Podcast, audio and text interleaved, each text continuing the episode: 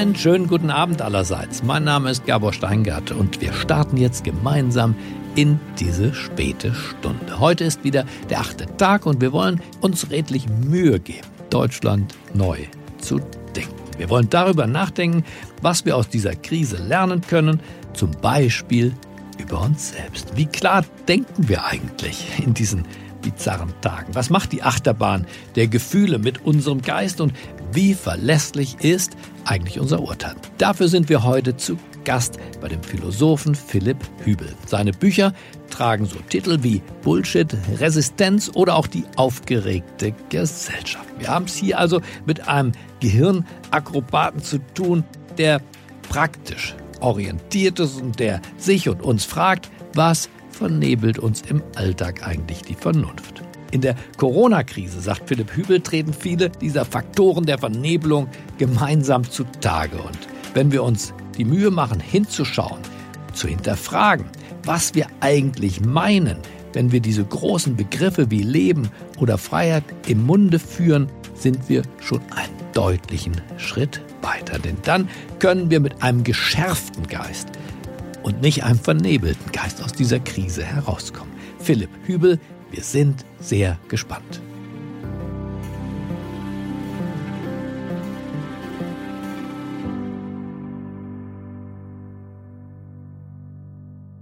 Herzlich willkommen, mein Name ist Philipp Hübel, ich bin Philosoph und spreche heute über Emotionen, Wahrheit und Wissenschaft in Zeiten der Pandemie. In der aktuellen Pandemie bemerken wir, dass es eine große Aufwertung der Wissenschaft gibt. Plötzlich sind Experten aus der Medizin, der Naturwissenschaft gefragt, um die Lage einzuschätzen, die man früher gar nicht kannte und deren Urteil auch fürs Alltagsleben gar keine Rolle gespielt hat. Wir verlassen uns mehr auf die Wissenschaft. Das ist besonders deshalb interessant, weil viele Geisteswissenschaftler, Philosophen vor einiger Zeit das postfaktische Zeitalter ausgerufen haben und behauptet haben, dass es uns gar nicht mehr auf die Wahrheit und auch nicht mehr auf die Fakten ankommt. Jetzt sehen wir, wenn es hart auf hart kommt, wenn es wirklich um Leben und Tod geht, dann sind uns die Fakten doch sehr wichtig. Das war also eine Fehleinschätzung.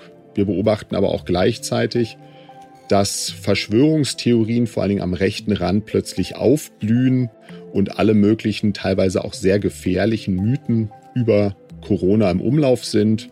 In Iran gibt es jetzt eine Untersuchung zu einer Provinz, äh, Fars heißt die, wo es inzwischen mehr belegte Alkoholvergiftungen gibt als tatsächliche Corona-Todesfälle, weil sich dort das Gerücht verbreitet hat, durch hochprozentigen Alkohol könne man das Virus irgendwie abtöten. Und an sowas sieht man, dass gerade in Zeiten von Krisen Fehlinformationen auch sehr gefährlich sein können.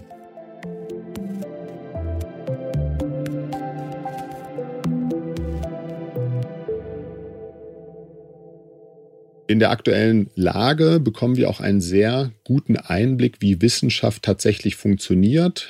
Für Leute, die nicht selber in der Wissenschaft arbeiten, die setzen oft die Wissenschaft mit dem positiven Wissen der Wissenschaft gleich, also mit dem, was rausgefunden wird und in den Lehrbüchern steht. Wenn man es aber genauer nimmt, ist Wissenschaft eher eine Methode, die Methode der systematischen Wahrheitssuche, also die Methode, mit der man Fakten aufdeckt und jeder Wissenschaftler, jede Wissenschaftlerin weiß, Wissen ist immer vorläufig. Vieles, was wir jetzt für Wahrheiten halten, kann sich später als falsch herausstellen. Das ist ein sehr wichtiges Prinzip der Wissenschaft. Fallibilismus heißt das. Und diesen Fallibilismus erleben wir sozusagen gerade in Echtzeit. Wir sehen, wie Hypothesen gebildet werden auf Grundlage der immer begrenzten Daten, die wir haben. Und diese Hypothesen werden auch wieder über Bord geworfen, wenn wir bessere Daten haben, bessere Informationen. Und für viele Laien ist das erstmal frustrierend, weil sie denken, die Wissenschaft muss es doch rausfinden, wie es tatsächlich ist. Das ist auch so. Die Wissenschaft findet auf lange Zeit gesehen äh, auch das raus, wie es sich wirklich verhält, nämlich die Fakten.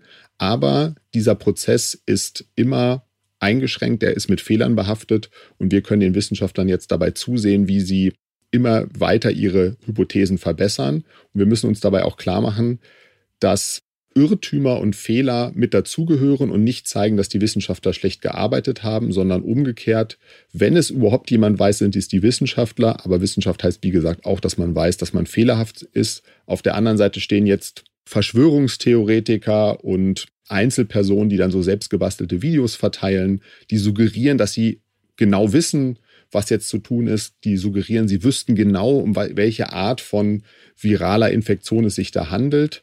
Und die beherzigen eben gerade nicht diese eine Methode der Wissenschaft, den Fallibilismus, sondern sie äußern ihre Meinung im Brustton der Überzeugung, ohne diese Fehlerinstanz, die in der Wissenschaft eingebaut ist, mitzudenken. Intuitiv sehnen wir uns natürlich nach dieser einen Person, die uns jetzt alles perfekt erklären kann. Und wir neigen auch dazu, Menschen eher zu glauben im Alltag, die etwas im Brustton der Überzeugung mit sehr viel Selbstsicherheit vortragen.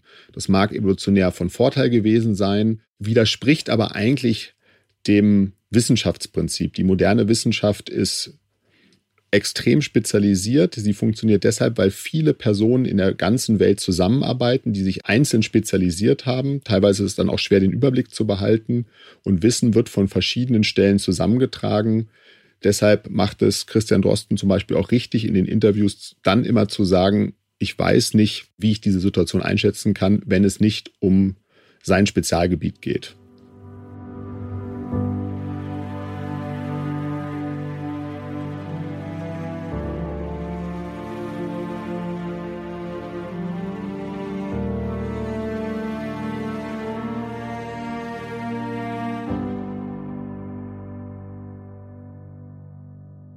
Aus der Psychologie, so der Forschung der letzten 20 Jahre, weiß man, dass sowohl unsere Einschätzung der Fakten als auch unsere ganz zentralen moralischen Werte durch Emotionen und emotionale Neigung geprägt sind. Ein Beispiel für die Faktenwahrnehmung ist zum Beispiel dass der Vertrautheitseffekt, wenn uns Dinge vertraut vorkommen, wenn sie uns angenehm vorkommen, wir sie schnell verarbeiten können, vielleicht noch ein schönes Bild dabei ist, halten wir sie eher für wahr als Dinge, über die wir länger nachdenken müssen. Deshalb neigen Menschen zum Beispiel, wenn sie einen eher intuitiven Denkstil haben, eher ihrem Bauchgefühl folgen, auch zu bestimmten Denkfehlern. Sie sind anfälliger für Verschwörungstheorien, für Fake News und für Desinformationskampagnen. Aber unsere Emotionen prägen nicht nur unsere Wahrnehmung der Fakten, sondern auch sehr stark die Werte, die wir haben, also ob wir, wie wir über Gerechtigkeit nachdenken, wie wir über Freiheit nachdenken, wie wir über den gesellschaftlichen Zusammenhalt nachdenken. Und ein Beispiel ist, es gibt zwei antagonistische Emotionen jetzt gerade in der Krise, in Krisen, also wenn eine Bedrohung vorhanden ist, vielleicht durch Ressourcenmangel, durch Infektion, durch Gewalt, neigen Menschen zu zwei Reaktionen. Die eine Reaktion ist vielleicht eher die negative Reaktion, das ist der autoritäre Reflex, die wird ausgelöst stark durch Angst und Ekel. Das ist eine Schutzreaktion. Erstmal da ist etwas da draußen, das will, das bedroht mich. Und dann neigen Menschen, wenn sie das spüren, diese Art der Bedrohung, eher dazu zu sagen, ich möchte einen starken Anführer meiner Gruppe haben, ich möchte die Fremden draußen halten, vielleicht aus dem Staat oder aus meiner Innengruppe. Sie sind auch dann eher selber autoritär, ordnen sich selber in die Hierarchie und die Struktur ein. Und das beobachten wir jetzt gerade sowohl in Deutschland als auch zwischen den Ländern. Abschottung, autoritäres Handeln kommt ein bisschen besser an als sonst. Auf der anderen Seite gibt es aber auch eine zweite Emotion, das ist das Mitgefühl mit den Schwachen. Auch das erleben wir in der Krise, das führt zu Solidarität. Das beobachten wir sehr stark innerhalb von Deutschland, also Nachbarschaftshilfe, Einkaufshilfen, Kinderbetreuung, Live-Musikkonzerte, die Leute unterstützen sich untereinander, sprechen sich Mut zu. Also das wäre die positive Reaktion. Beide Gedanken könnte man auch aus reinen Überlegungen ableiten. Man könnte auch aus reinen Vernunftüberlegungen solidarisch sein oder eine gerechte Weltordnung anstreben. Aber es zeigt sich einfach aus der Forschung, dass da im Alltag zumindest bei den Menschen doch sehr stark Emotionen im Spiel sind. Das sieht man zum Beispiel daran, dass man, dass Menschen Angst haben vor Dingen, die nicht besonders gefährlich sind wie zum Beispiel Terrorismus, auch wenn es jetzt hart klingt. Es sterben extrem wenige Menschen in Mitteleuropa an Terrorismus. Wir haben aber unglaubliche Angst davor. Sterben umgekehrt sehr, sehr viele Menschen im Haushalt, 10.000 pro Jahr, aber wir haben keine Angst vor Teppichkanten und vom rutschigen Badezimmer, obwohl das eine viel häufigere Todesursache ist. Also die Angst repräsentiert die tatsächliche Gefahr in der Welt nicht besonders verlässlich. Und deshalb ist es immer sinnvoll, seine primären Neigungen, zum Beispiel solche Ängste, aber auch seine moralischen Urteile zu überdenken. Und da gibt es auch sehr viel Forschung, die zeigt, man kann tatsächlich auch seine emotionalen Neigungen überschreiben und in sehr vielen Fällen ist das auch sinnvoll. Um ein Beispiel zu nennen, früher war Ehebruch eine Straftat bis, glaube ich, 1969 in Deutschland und Untreue ist etwas, was uns emotional extrem aufregt. Wenn wir da unseren primären Emotionen folgen würden, würden wir das viel zu hart bestrafen.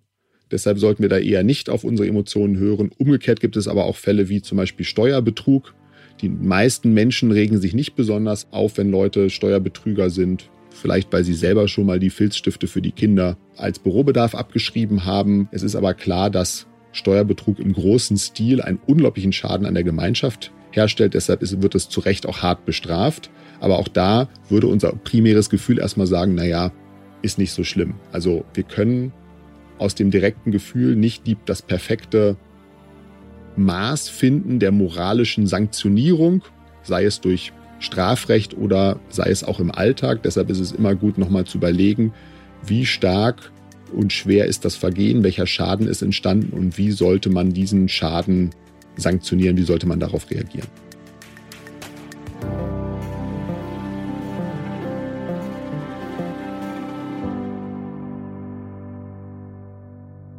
Ja, die aktuelle Pandemie stellt die Politik, aber eigentlich auch jeden Einzelnen von uns vor ein moralisches Dilemma, weil klar ist, wir müssen abwägen zwischen verschiedenen Gütern.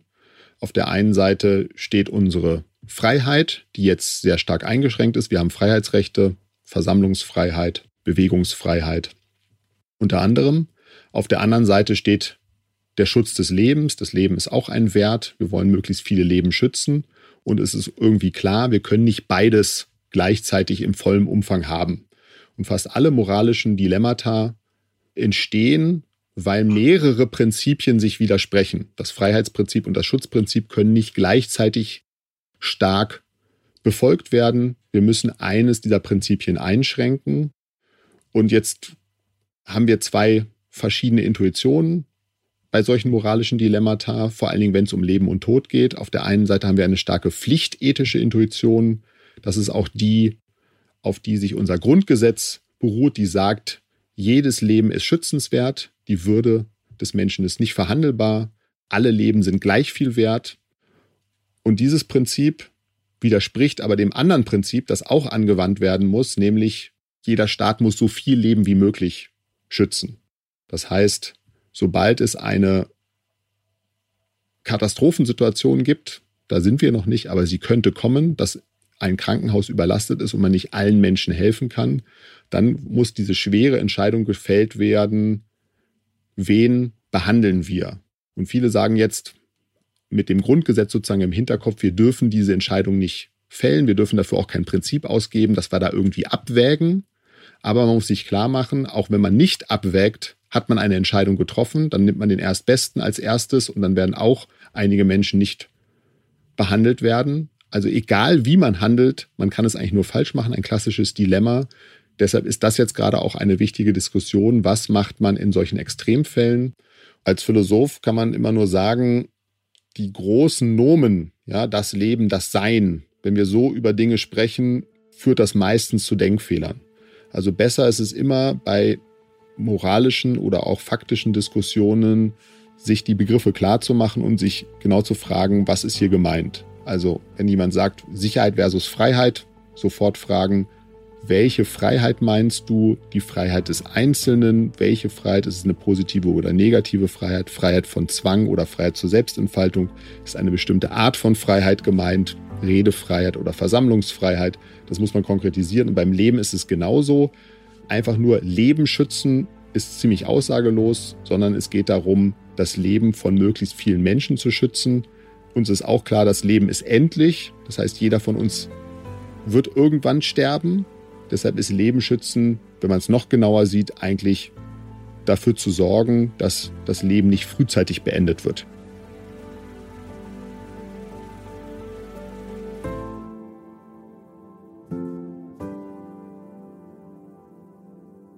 Politik ist immer eine Form der Abwägung und auch wenn es hart klingt, natürlich ist auch im Alltag in Zeiten des Friedens ohne Pandemie jede politische Entscheidung auch eine Abwägung. Das ist genau das, was die Konsequenzialisten sagen. Also die sagen, man muss das Glück der Menschen oder den, den positiven Nutzen möglichst vergrößern. Das ist sozusagen die Gegenthese zu den Pflichtethikern. Und die würden sagen, man muss das Maximum an Glück für alle schaffen. Die würden immer sagen, man muss sich vor allen Dingen auch die langen Folgen der Entscheidung anschauen. Und natürlich wissen wir zum Beispiel, um ein ganz alltägliches Beispiel zu nennen, im Straßenverkehr in Deutschland sterben etwa 3000 Menschen jedes Jahr. Und man könnte 3000 Menschenleben retten, wenn man Autos komplett verbieten würde. Dann würden die 3000 Menschen zumindest nicht mehr im Straßenverkehr sterben. Wir wissen aber, da hängen viele andere Sachen dran. Die ganze Wirtschaftssystem, unser ganzes Leben hängt daran an, dass Autos fahren. Also verbieten wir Autos nicht, sondern versuchen möglichst sie zu optimieren und die Unfallzahl zu reduzieren. Das heißt, jeder Ist-Zustand, jeder Status quo, den wir jetzt haben, ist schon ein Zustand, für den wir uns entschieden haben, in dem Menschen sterben durch Unfälle zum Beispiel. Im Krankenhaus durch multiresistente Keime, Menschen sterben an seltenen Krankheiten, die man untersuchen könnte, wo es sich aber teilweise nicht lohnt, sehr viel Geld zu investieren, um dann vielleicht zehn Menschen pro Jahr zu retten. Also alle Entscheidungen in der Politik sind auch immer schon Abwägungsentscheidungen. Es trifft uns aber besonders stark, wenn es uns vor Augen geführt wird, dass da jetzt wirklich im Krankenhaus ad hoc eine Entscheidung gefällt wird. Ich kann mir schon vorstellen, dass durch solche Extremsituationen Menschen mehr zurückgeworfen sind auf existenzielle Fragen, also sich einmal fragen, wie soll man jetzt über Leben und Tod entscheiden, aber auch vielleicht ein bisschen größer, wie wollen wir als Gesellschaft oder Menschheit zusammenleben, was sind zum Beispiel systemrelevante Berufe, was ist die kritische Infrastruktur, belohnen wir die eigentlich genug im Alltagsleben, viele Dinge, die im Alltag gut funktionieren, die verlieren wir ja so aus den Augen. Das ist sicherlich ein Effekt. Wir sehen auch, dass die Welt mehr zusammenhängt. Also natürlich ist jedem klar, alles hängt mit allem zusammen und man sollte idealerweise eine Welt-Solidargemeinschaft haben, aber erst durch so eine Krise wird uns vor Augen geführt, eine Infektion am anderen Ende der Welt hat Auswirkungen in der ganzen Welt. Informationen, die an einem Ort gesammelt werden, können Leuten nutzen, die wo ganz anders leben, die da vielleicht noch keinen Kontakt damit haben oder Maßnahmen, die in Singapur ausprobiert wurden, davon können wir jetzt profitieren. Also diesen Austausch an Informationen, an Wissen und diese Zusammenarbeit ist sicherlich eine Folge, ein Lernerfolg vielleicht, wenn wir weiterhin davon profitieren wollen, den wir aus der Krise rausziehen können.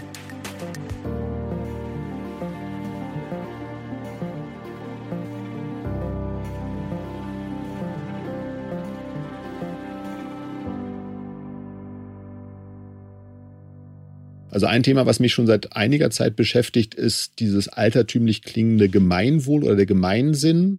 Wir haben jetzt in den letzten 30 Jahren eine unglaubliche Individualisierungswelle in den westlichen Industrieländern erlebt, die unglaublich viele Vorteile mit sich gebracht hat. Also wir haben ganz viele Individualrechte hinzugewonnen. Die ganze Welt ist nach dem Fall der Mauer demokratisiert worden. Also wir haben jetzt mehr Demokratien, als wir je zuvor hatten. Wir haben Minderheitenrechte, wir haben die Ehe für Homosexuelle, wir haben Antidiskriminierungsgesetze, wir haben uns auch in unserem Alltagsleben immer mehr individualisiert. Das hat sehr viele Vorteile mit sich gebracht. Ökonomisch gesehen war diese Individualisierung aber sehr stark mit Privatisierung von bisher öffentlich angebotenen Gütern verbunden, also Bildung, Wasser, Strom, Paketzusteller, Telefonnetze. Auch das hatte gewisse ökonomische Vorteile, hat aber dazu geführt, dass wir das Gemeinwohl so ein bisschen aus den Augen verloren haben. Und ich glaube, ein wichtiger Schritt war die Fridays for Future Bewegung, die das wieder zurückgeholt hat. Das war eigentlich den Leuten auch, den meisten Wissenschaftlern und Leuten, die in diesem Bereich gearbeitet haben, klar.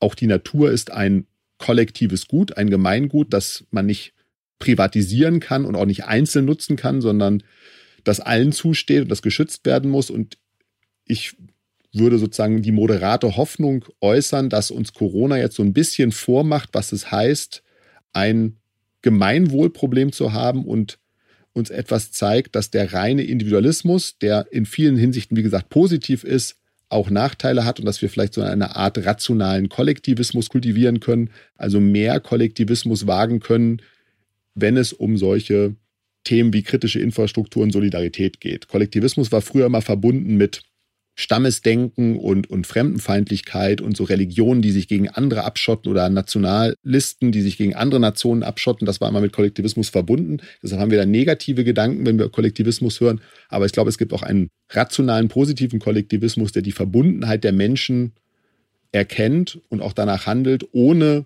die individuelle Freiheit jetzt massiv einzuschränken.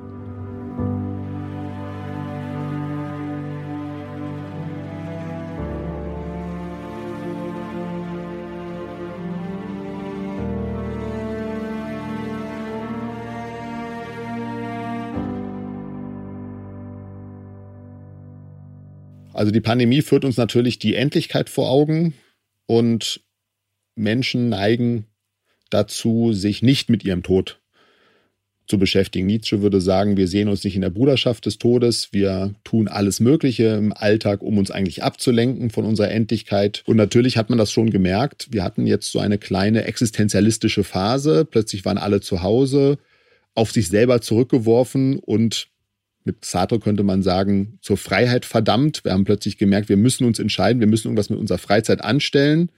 Und am Anfang der Krise haben auch noch viele gesagt, was soll ich eigentlich machen? Was kann ich mit meinem Leben überhaupt machen? Wie wird das alles weitergehen? Insofern konfrontieren wir uns jetzt gerade mehr mit unserer Existenz, auch mit unserer Lebensführung, vielleicht auch mit der Frage, ob wir authentisch leben oder nicht. Das ist auch so ein Thema, was ganz groß war im Existenzialismus. Deshalb kann ich mir schon vorstellen, dass das ein Thema ist, was sich noch weiter trägt. Allerdings muss man bei all diesen Dingen immer dazu sagen, diese Trägheitseffekte sind auch extrem stark. Also nach jeder Krise haben wir bisher gesehen, kehren die Menschen immer wieder zum Alltag zurück. Nach der Finanzkrise war das so, nach 9-11 war das so, eigentlich nach allen großen Ereignissen. Natürlich dauert es immer eine Zeit, aber die Macht des Alltäglichen, der Routinen, Heidegger würde vielleicht sagen, das Gestell ist immer noch sehr, sehr stark. Ne? Diese Automatismen, gegen die wir uns nicht so richtig auflehnen können. Aber vielleicht bleibt so ein bisschen Restexistenzialismus übrig für die Zukunft.